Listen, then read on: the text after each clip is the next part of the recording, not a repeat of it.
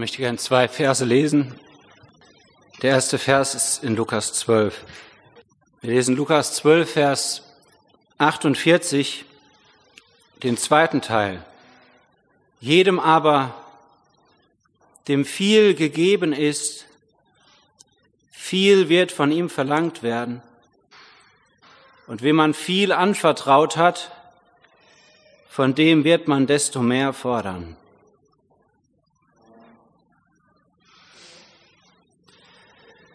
Ein Vers aus der Offenbarung, Kapitel 2, Vers 4. Aber ich habe gegen dich, dass du deine erste Liebe verlassen hast. Gedenke nun, wovon du gefallen bist, und tu Buße und tu die ersten Werke. Wenn aber nicht, so komme ich dir und werde deinen Leuchter von seiner Stelle wegrücken, wenn du nicht Buße tust.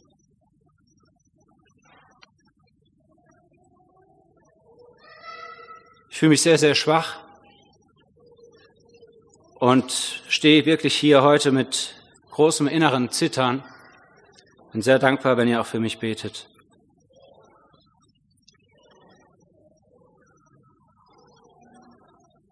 Ich musste an diese Verse heute Morgen denken,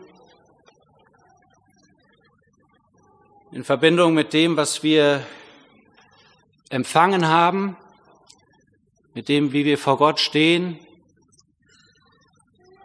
und mit dem, wie es in unserem Leben ganz praktisch und ganz konkret aussieht.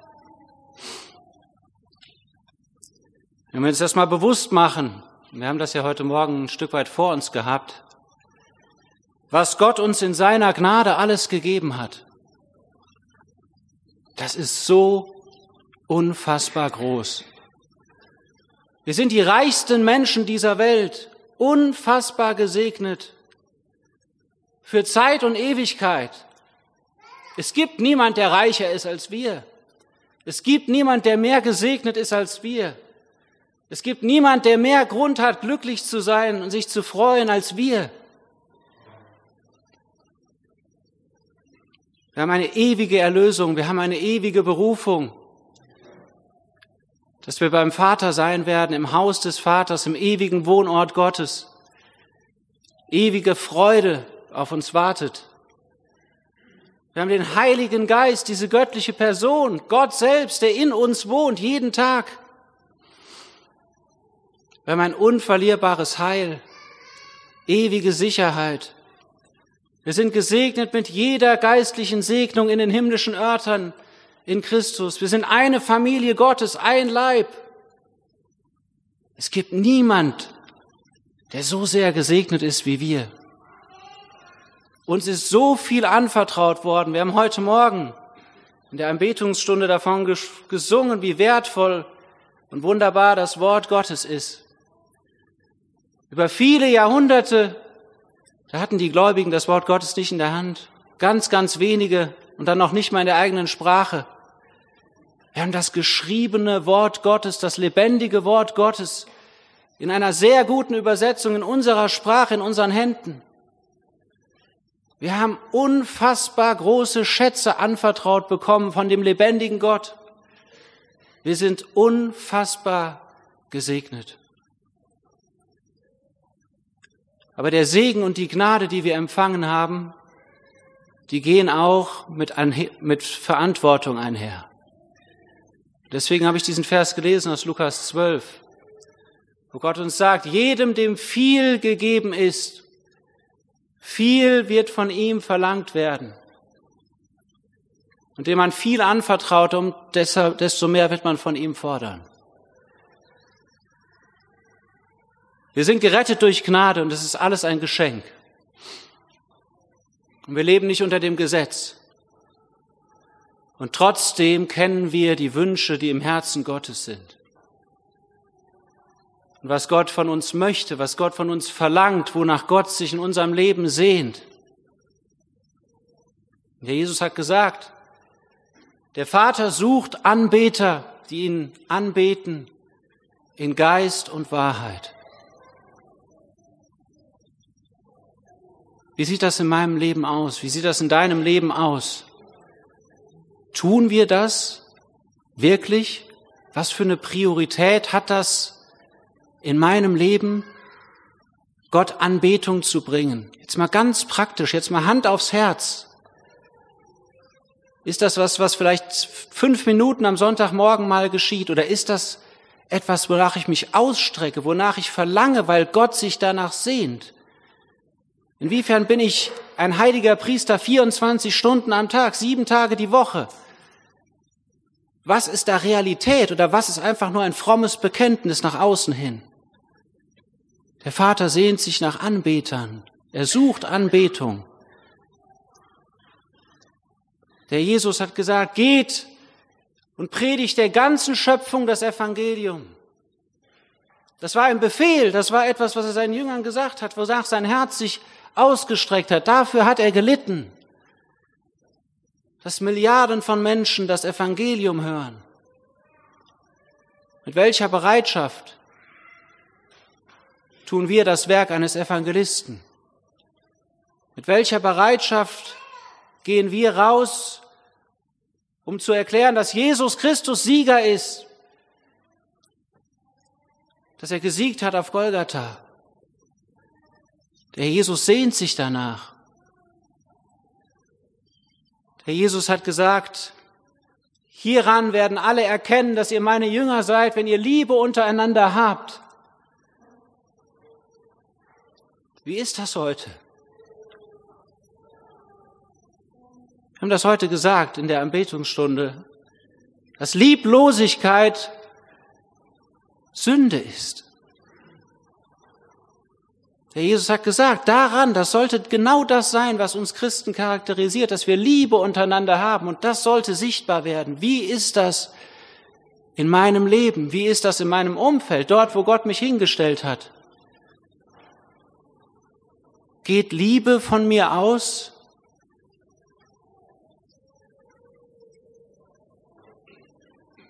Wenn ich mein eigenes Leben anschaue im Licht des Wortes Gottes, dann muss ich mich tief, tief schämen, wenn ich aufrichtig bin. Aber das ist das, was der Herr Jesus sagt, wonach er sich sehnt, was er sehen möchte in unserem Leben. Aber wie, wie sehr widersprechen wir dem?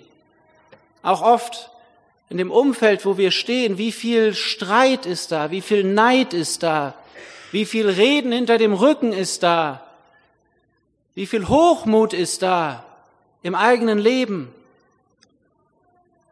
Der Jesus sagt, daran sollen alle erkennen, dass ihr meine Jünger seid, wenn ihr Liebe untereinander habt.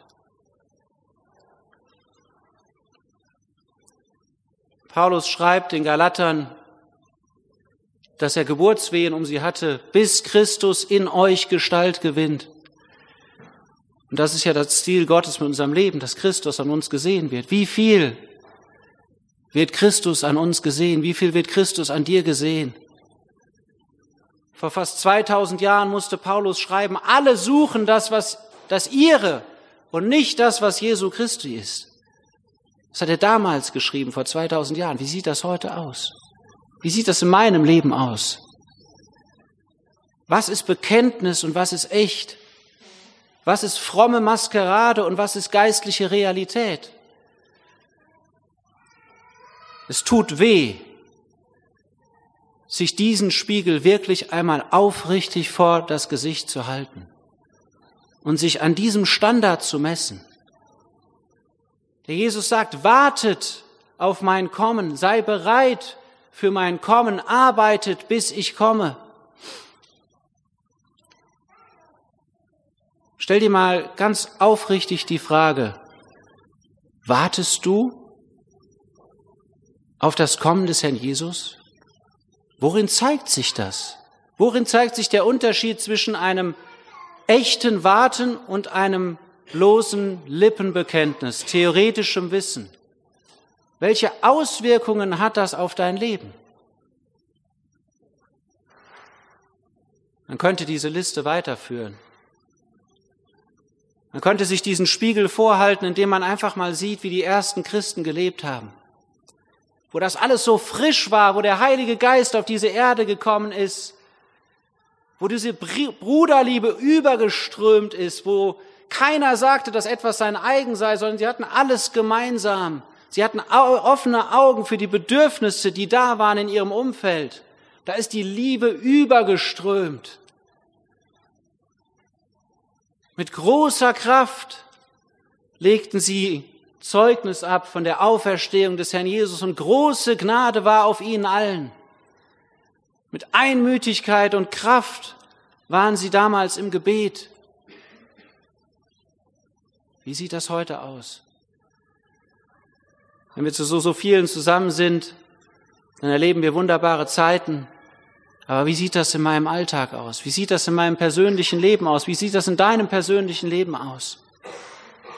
Und die Frage ist, sind wir bereit, uns diesen Spiegel vorzuhalten und uns wirklich nochmal neu eichen zu lassen von dem Wort Gottes? Wir haben uns ja an so vieles gewöhnt, was für uns normal geworden ist. Kraftlosigkeit ist normal. Oberflächlichkeit ist normal. Liturgie zum Teil, wenn wir zusammenkommen, kann normal geworden sein. Lieblosigkeit, wir haben uns dran gewöhnt, man erwartet nichts mehr. Man kann sich an so vieles gewöhnen und auf einmal völlig den Maßstab des Wortes Gottes aus den Augen verlieren.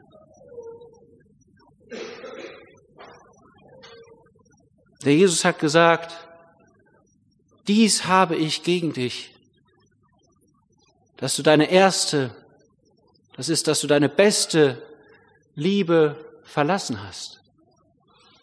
Das ist dem Herrn Jesus nicht egal, überhaupt nicht. Mit heiliger Eifersucht sagt er das. Das habe ich gegen dich. Und das kann ich nicht einfach so durchgehen lassen. Das ist mir nicht egal. Ich möchte, dass du dahin zurückkommst. Ich möchte, dass du dahin zurückkehrst von dem, wo du von abgewichen bist. Es gibt einen Weg zurück. Und du bist mir viel zu wertvoll, viel zu wertvoll, als dass ich dich einfach so laufen lassen könnte. Ich möchte, dass du umkehrst. Ich möchte, dass du an diesen Punkt zurückgehst, wo du mir deine beste Liebe gegeben hast.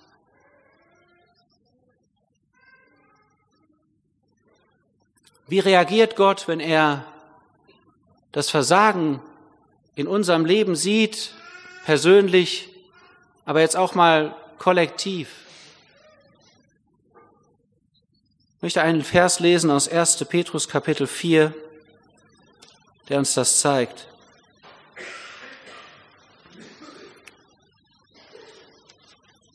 Erste Petrus Kapitel 4, Vers 17. Denn die Zeit ist gekommen, dass das Gericht anfange bei dem Haus Gottes. Wenn aber zuerst bei uns, was wird das Ende derer sein, die dem Evangelium Gottes nicht gehorchen? Sind wir uns dessen bewusst, dass das Gericht anfängt beim Haus Gottes? Warum beim Haus Gottes? Weil das diejenigen sind, die die höchste Verantwortung auf dieser Erde haben. Und dazu gehörst du und ich. Gottes Gericht fängt dort an, wo die größte Verantwortung ist. Und das ist bei denen, denen am meisten gegeben wurde, denen am meisten anvertraut worden ist. Das Gericht fängt an beim Haus Gottes. Wie sieht das aus? Es kann so aussehen, dass Gott uns zur Buße auffordert. Und wenn er die Buße nicht sieht und sich die Herzen verhärten und sich nochmal verhärten, dass irgendwann Gott die Herzen verhärtet. Das kann so aussehen, dass Gott Trennungen zulässt, obwohl das nicht nach seinen Gedanken ist, aber dass er es zulässt als ein Gericht über unsere Unbußfertigkeit. Trennungen unter Gläubigen, wo Gott doch Einheit sehen will. Wenn wir uns die Christenheit anschauen, dann ist kein Zweifel darüber, dass das Gericht angefangen hat beim Haus Gottes und dass die Hand Gottes auf uns liegt. Vielleicht sehen wir das nicht immer so. Aber die Zersplitterungen, die da sind, Das ist eine Ursache davon, das ist eine Folge davon. Von unserem Versagen, von unserer Herzenshärtigkeit und wo Gott dann irgendwann sagt, jetzt verhärte ich eure Herzen. Das sind sehr, sehr ernste Dinge. Und trotzdem, und das ist so wunderbar, sagt Gott uns in seinem Wort immer wieder, tue Buße. Die Aufforderung ist trotzdem da, auch heute noch in 2019, tue Buße. Kehre zurück, tu die ersten Werke. Kehre zurück zu dieser besten Liebe, die du in deinem Leben hattest, das Beste, was du dem Herrn gegeben hast wo du dich dem Herrn völlig hingegeben hast. Vielleicht direkt nach deiner Bekehrung, vielleicht auch einige Jahre später, die beste Liebe. Wann war das? Wie weit liegt das zurück? Gott verlangt danach. Und das bedeutet Selbstgericht. Das bedeutet Bekenntnis. Das Alte Testament, das wie ein Bilderbuch ist für das Neue Testament, ist voll von Anleitungen, wie Gott reagiert hat, wenn Menschen Buße getan haben, wenn Menschen sich gedemütigt haben vor ihm. Es ist so beeindruckend, dass Gott uns das immer wieder vorstellt. Ich möchte dazu auch gerne mal ein, zwei Verse lesen. Mal einen Vers, der sich natürlich zuerst auf Israel bezieht, aber auf jeden Fall auch auf uns angewendet werden kann, in 2. Chroniker Kapitel 7.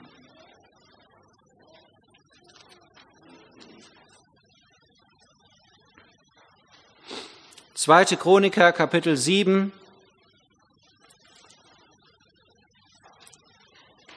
Ich lese Vers 13. Wenn ich den Himmel verschließe und kein Regen sein wird, und wenn ich der Heuschrecke gebiete, das Land abzufressen, und wenn ich eine Pest unter mein Volk sende, und mein Volk, das nach meinem Namen genannt wird, demütigt sich und sie beten und suchen mein Angesicht und kehren um von ihren bösen Wegen, so werde ich vom Himmel her hören und ihre Sünden vergeben und ihr Land heilen. Das ist Gottes Verheißung. Wenn er den Himmel verschließt, sodass der Segen zurückbleibt, dann sagt er, es gibt einen Weg zum um, zur Umkehr. Es gibt einen Weg, wie die Fenster des Himmels sich wieder öffnen können. Vielleicht haben wir uns daran gewöhnt, dass so wenig Frucht auch da ist, dass vielleicht auch wenig Segen da ist. Und vielleicht wartet Gott nur darauf, dass wir uns wirklich mal aufrichtig vor ihm demütigen. Dass wir mal ganz offen bekennen, wo wir gefehlt haben. Wann hast du das das letzte Mal persönlich getan? Ich, ich verspüre diesen Auftrag heute Morgen, das einfach mal so deutlich zu fragen. Wann hast du das letzte Mal wirklich Selbstgericht geübt? Wann hast du das letzte Mal deine Gebetslosigkeit bekannt vor dem Herrn? Dass du keine Lust hast zum Beten vielleicht, dass du dir kaum Zeit nimmst zum Beten, dass das Gebet keine richtige Priorität mehr für dich hat. Vielleicht ist das nicht dein Fall, aber wenn es dein Fall ist, wann hast du das das letzte Mal wirklich dem Herrn bekannt und gesagt, Herr, genau so ist es, es tut mir leid, aber das ist die Realität in meinem Leben. Wann hast du das letzte Mal bekannt, dass du vielleicht lieblos bist im Umgang mit Geschwistern? Vielleicht ist das nicht dein Problem. Aber wenn du empfindest, dass das dein Problem ist, wann hast du das das letzte Mal bekannt? Aufgedeckt, dem Herrn gesagt, Herr, es ist so. Ich möchte gerne mehr lieben, aber ich tue es nicht. Ich bin so egoistisch. Einfach mal aufdecken, einfach mal dem Herrn sagen, genau so sieht mein Leben aus. Ich weiß, dass du wiederkommst, ich habe das gehört, aber ich warte da nicht wirklich drauf. Bekennen wir dem Herrn diese Dinge ganz aufrichtig? Dass wir wirklich sagen, so sieht's bei mir aus. Dass wir das nicht überspielen oder so. Natürlich, es muss so sein. Wir müssen das auch empfinden. Das ist ganz klar. Aber dass man mal dahin kommt, dass man mal wirklich schonungslos sagt, Herr, das ist mein Ist-Zustand. Ich weiß so viele Dinge, aber so sieht's bei mir ganz praktisch aus. Gott wartet darauf. Ich bin fest davon überzeugt, Gott freut sich darüber, wenn wir so ehrlich vor ihn kommen, wenn wir so aufdecken, wenn wir wirklich zerbrochen sind sagen, Herr, genau so ist es. Die Opfer Gottes sind ein zerschlagenes Herz, einen zerschlagenen Geist wirst du, o oh Gott, nicht verachten. David wusste das, Psalm 51, die Opfer Gottes, das ist das, was Gott angenehm ist, wenn wir das empfinden, wenn wir das aussprechen, wenn wir das bekennen, ist das die allerbeste Grundlage dafür, dass Gott wieder Belebung, dass Gott wieder Be Erweckung, dass Gott wieder Segen schenken kann, die Himmel die Fenster des Himmels öffnen kann. Aber Gott widersteht den Hochmütigen und denen, die das überspielen, die das vielleicht wissen, die das ahnen, aber die nicht bereit sind aufzumachen, denen widersteht Gott. Aber den Demütigen gibt er Gnade. Wann hast du das letzte Mal über dein Versagen geweint? Wann habe ich das das letzte Mal getan? Sind wir vielleicht so hart geworden, dass wir uns einfach dran gewöhnt haben, dass uns das irgendwann nicht mehr berührt, nicht mehr tangiert? Kann es sein, dass unsere Herzen hart geworden sind? Wenn wir uns mal Apostelgeschichte 2 anschauen, Apostelgeschichte 4 anschauen, das waren Herzen, die waren brennend, die waren sensibel. Damals, da war das so in der Zeit der Erweckung. Da gab es Heuchelei und Gott hat das mit dem Tod bestraft. Ananias und Sapphira, die sind beide tot umgefallen. Und wir haben uns heute an so viel gewöhnt, weil Gott heute so krass nicht mehr sofort richtet. Damals waren die Korinther, die haben das Mahl des Herrn missbraucht, etliche von ihnen waren entschlafen. Heute richtet Gott oft nicht mehr so krass. Aber bewirkt das bei uns Gleichgültigkeit? Kann das sein?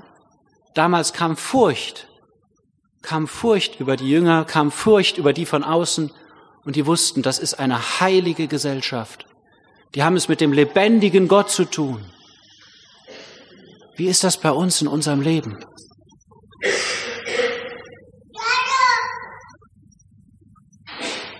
Es ist so erschütternd zu sehen im Alten Testament, wie Gott immer und immer wieder zur Buße aufgerufen hat wie er Propheten geschickt hat. Die haben Nachrichten weitergegeben, Botschaften an das Volk. Die haben die Sündhaftigkeit des Volkes beim Namen genannt. Wo wird das heute noch gemacht? Dass Dinge mal richtig beim Namen genannt werden. Oder haben wir vielleicht Angst davor, einander auf den Schlips zu treten? Haben wir vielleicht Angst davor, einander damit zu verletzen? Die Propheten damals, ich sage das jetzt mal in meinen Worten, die waren knallhart. Die haben kein Blatt vor den Mund genommen.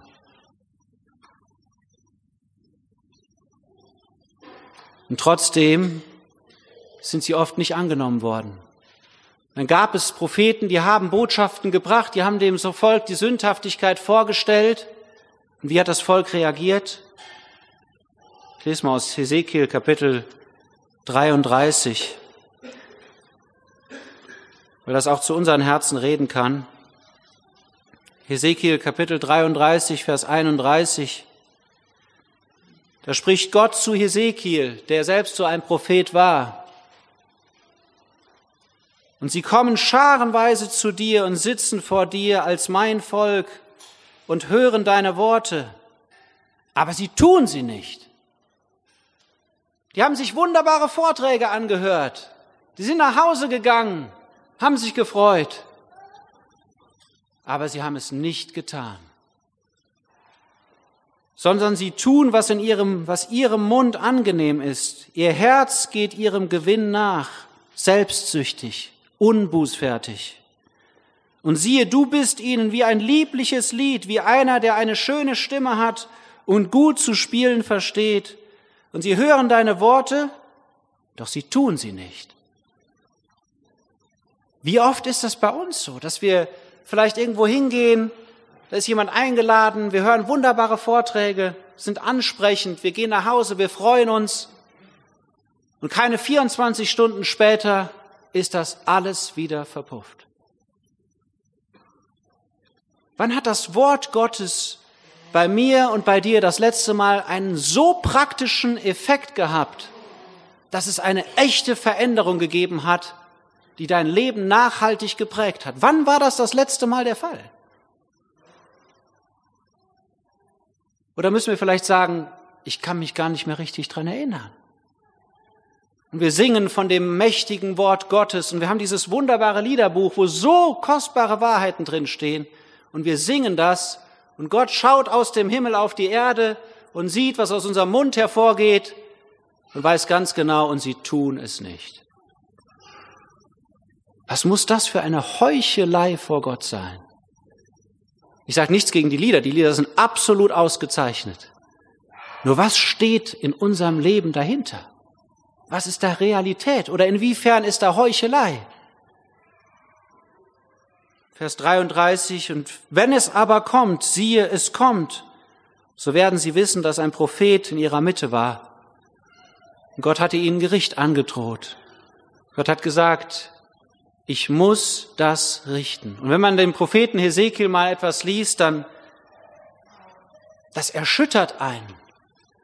Das erschüttert zu sehen, wie zögerlich die Herrlichkeit Gottes sich dort aus Jerusalem entfernt, schrittchenweise.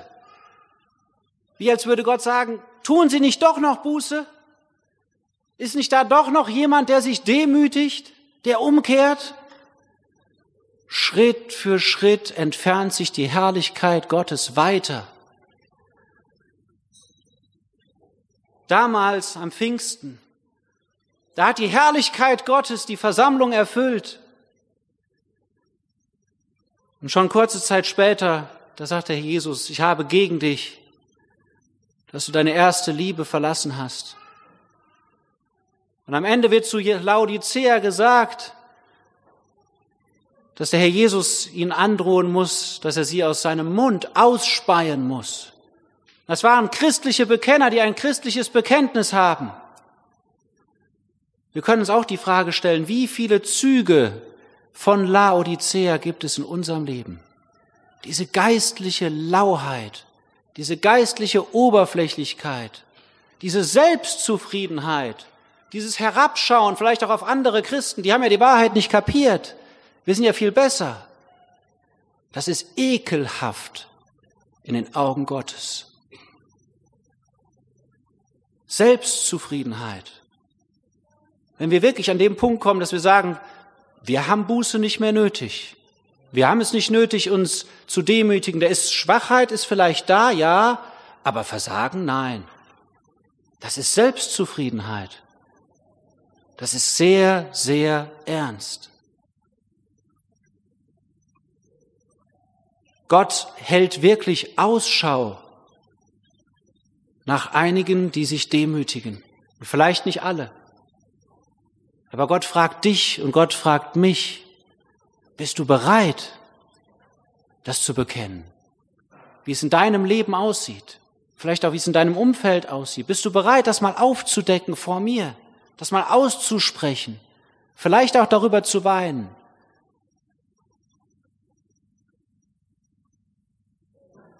Das ist so beeindruckend. Mose war so ein Mann.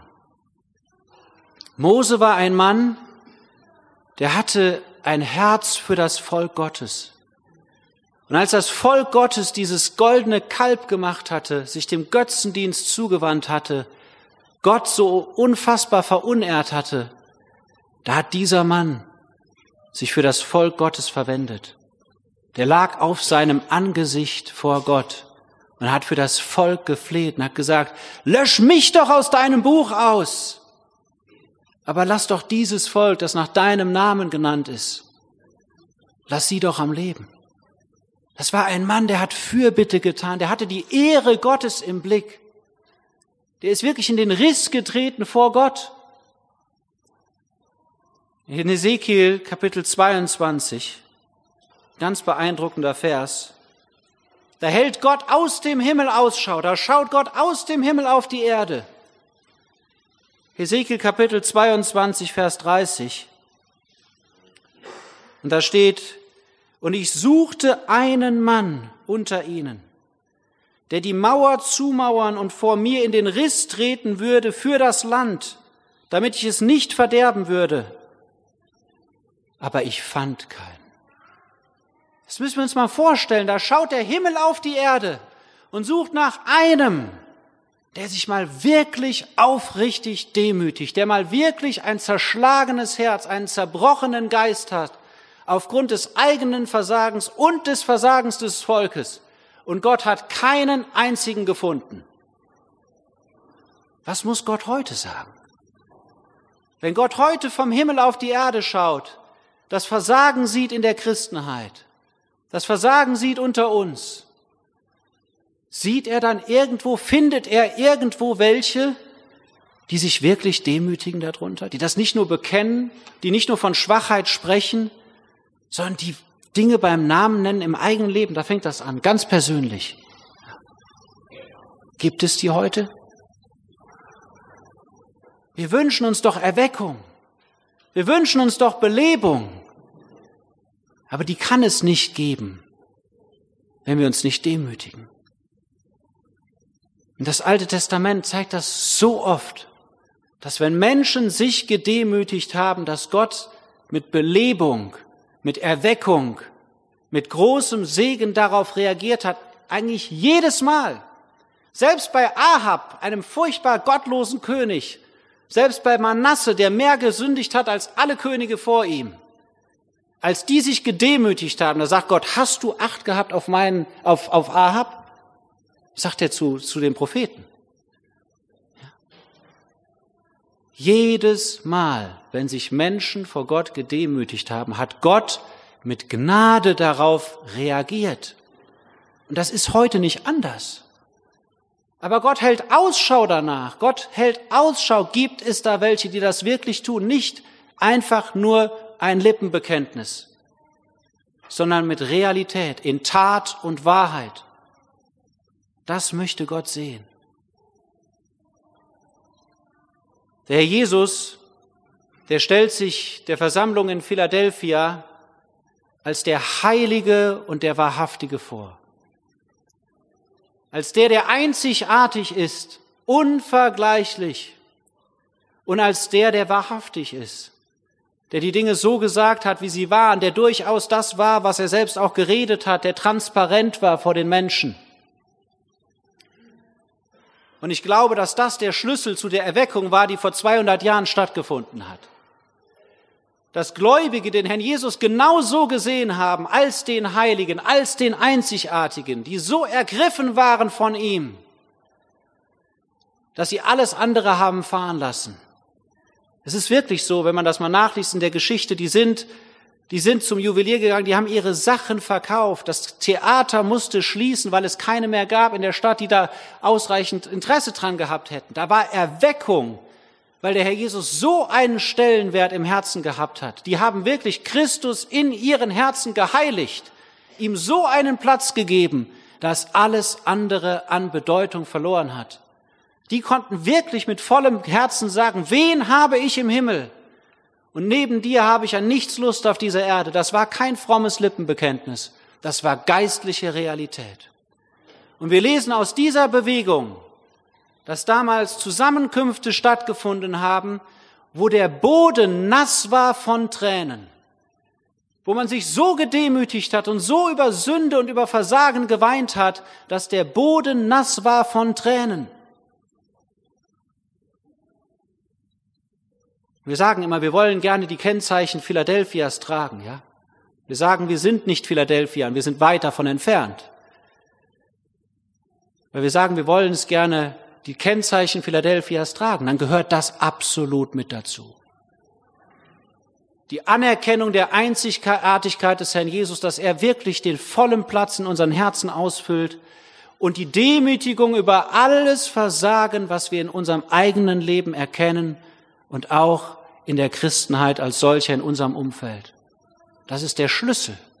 Gott hat uns den Schlüssel in die Hand gelegt, hat uns gezeigt, wie das sein kann. Und die Frage ist, sind wir bereit, diesen Schlüssel zu benutzen? Sind wir bereit, uns so klein zu machen? Persönlich damit anzufangen, das fängt absolut persönlich an. Aufzudecken, Dinge beim Namen zu nennen. Und dann weiterzumachen, dann zurückzukehren. Man bleibt ja damit nicht stehen. Man geht dann zu den ersten Werken. Man tut die ersten Werke. Man ist nicht nur mit sich selbst beschäftigt, aber man muss das mal aussprechen. Man muss mal dahin kommen, um dann weiterzumachen. Und der Herr belebt ja auch, der Herr schenkt ja Gnade, wenn wir Dinge bekennen, wenn wir uns demütigen. Dann führt er auch weiter. Aber diesen ersten Schritt, den müssen wir erst mal gemacht haben.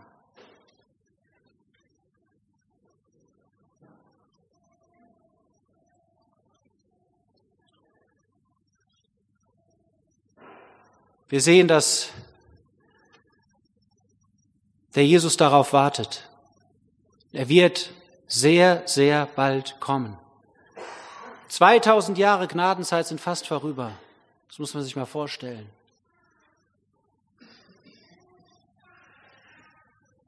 Wie findet der Herr Jesus uns?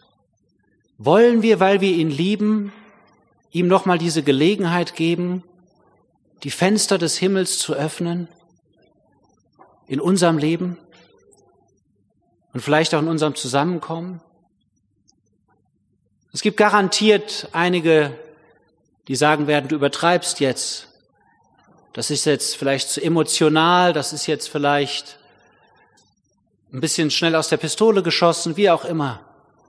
Die hat es schon immer gegeben. Als Gott aufgerufen hat zur Buße, als Gott Dinge klar beim Namen genannt hat, in aller Regel wurden die Propheten, die wurden abgelehnt, damals im Alten Testament. Welchen der Propheten haben eure Väter nicht getötet? Das war der Job der Propheten. Wir haben das auch gesehen auf der Freizeit. Jesaja.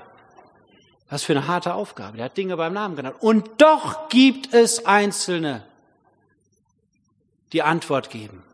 Ich möchte auch da mal ein Beispiel geben aus 2. Chroniker Kapitel 30 ist das, glaube ich. Zweite Chroniker 30. Da werden Läufer ausgesandt. Da sind Läufer ausgesandt. Das ist der König Hiskia. Das war eine Zeit der Erweckung, wo Gott Erweckung geschenkt hatte, wo Gott ja zurückgeführt hatte. Und dann ruft dieser König Hiskia, ruft zu Demütigung auf. Er ruft dazu auf, zurückzukehren von den falschen Wegen. Und dann wird gesagt in 2. Chroniker Kapitel 30, dass diese Läufer, diese Botschafter, die diese Botschaft übermittelten, wie die empfangen werden. Vers 10. Und die Läufer zogen von Stadt zu Stadt durch das Land Ephraim und Manasse bis nach Sebulon, aber man lachte sie aus und verspottete sie. Das war unter dem Volk, ja. Das war im Volk Gottes. Die kamen mit einer Botschaft von Gott und die wurden von ihren Brüdern und Schwestern ausgelacht und verspottet. Ja, die haben vielleicht gesagt, für wen hältst du dich denn? Das kann heute nicht anders sein. Das kann sein, dass es heute genauso ist. Dass einige sagen, nee, das geht mir jetzt zu weit, das ist mir zu extrem. Und dann geht es aber weiter in Vers 11. Doch einige Männer von Asa und Manasse und von Semolon demütigten sich und kamen nach Jerusalem. Da waren Einzelne. Da war ein Überrest, und Gott hat immer seinen Überrest, der wirklich bereit ist, auf die Stimme Gottes zu hören. Und gerade auch in Zeiten, wenn solche Botschaften gegeben werden, die unangenehm sind, die hart sind, die wehtun. Aber letztendlich ist das die Liebe Gottes. John Nelson Darby hat das mal gesagt, im Blick auf prophetischen Dienst dass man denkt, das geht doch gegen die Liebe, das ist doch hart. Und dann sagt er, nein, die Liebe, die schreit danach. Wirkliche Liebe zu Gott, die schreit nach prophetischem Dienst, weil das der einzige Weg ist, wie ein Volk zu Gott zurückkehrt, wie ein Volk Buße tut, um wieder in Gemeinschaft mit Gott zu sein und die Liebe Gottes wirklich genießen zu können. Sind wir bereit, sowas noch anzunehmen, sowas noch zu uns reden zu lassen? Das fängt, wie gesagt, das fängt persönlich an. Und vielleicht findest du solche in deinem Umfeld, vielleicht ein, vielleicht zwei, vielleicht drei, die die gleiche Überzeugung haben, die auch dahin geführt werden, zu erkennen, ja, es ist Zeit, sich zu demütigen, es ist Zeit, Dinge zu bekennen. Dann kannst du dich zusammentun. Dann freu dich darüber, dass Gott dir vielleicht jemanden zur Seite stellt. Erwarte nicht, dass jetzt die ganze Christenheit an deine Seite springt, mit Jubelrufen und sagt, ja, wir wollen uns demütigen. Das wird auf keinen Fall passieren. Aber vielleicht gibt Gott dir ein, zwei, drei, wir wissen es nicht, an die Seite, die das auch erkennen. Gott sehnt sich danach. Gott blickt vom Himmel auf die Erde. Seine Augen durchlaufen die ganze Erde, das ist wahr, jetzt genau in diesem Augenblick, um sich mächtig zu erweisen an denen, deren Herz ungeteilt auf ihn gerichtet ist. Wir sollen Gott prüfen, auch in dieser Hinsicht. Gott sagt, prüft mich doch. Wenn da steht, Gott widersteht dem Hochmütigen, aber dem Demütigen gibt er Gnade, dann sagt Gott uns, prüft mich doch. Schaut doch, ob das stimmt, dass wenn ihr euch demütigt, dass ich Gnade gebe, dass ich Belebung schenke. Der Psalmist, der hat das gebetet, der hat das im Herzen, er sagt, Herr, willst du uns nicht wieder beleben, damit dein Volk sich an dir erfreue? Das ist das Ziel. Das ist immer das Ziel. Die Erweckung, die unter Esra geschehen ist, wo sich ein Überrest aufgemacht hat, der zurückgekommen ist, um die Stadt wieder aufzubauen, um den Altar wieder an seine Stätte zu setzen. Diese Erweckung, die Gott gewirkt war, die hatte die Grundlage von Daniel 9. Da war ein Mann, der hat die Sünden des Volkes beim Namen genannt, der hat sich darüber gedemütigt vor Gott, wenn man dieses Kapitel mal liest. Der hat das wahr gemacht. Und das ist die Grundlage für Erweckung. Und ich glaube, dass es die heute auch örtlich und in unserem Umfeld zumindest noch geben kann. Gott hat uns den Schlüssel dafür in die Hand gelegt. Aber die Frage ist, was machen wir damit? Der Herr ist es doch wert. Von jedem, von dem viel verlangt ist, viel wird von ihm, viel, dem viel anvertraut ist, viel wird von ihm verlangt werden. Lasst uns ganz offen und ehrlich sein vor Gott. Und dann wird er auch wieder Belebung und Segen schenken.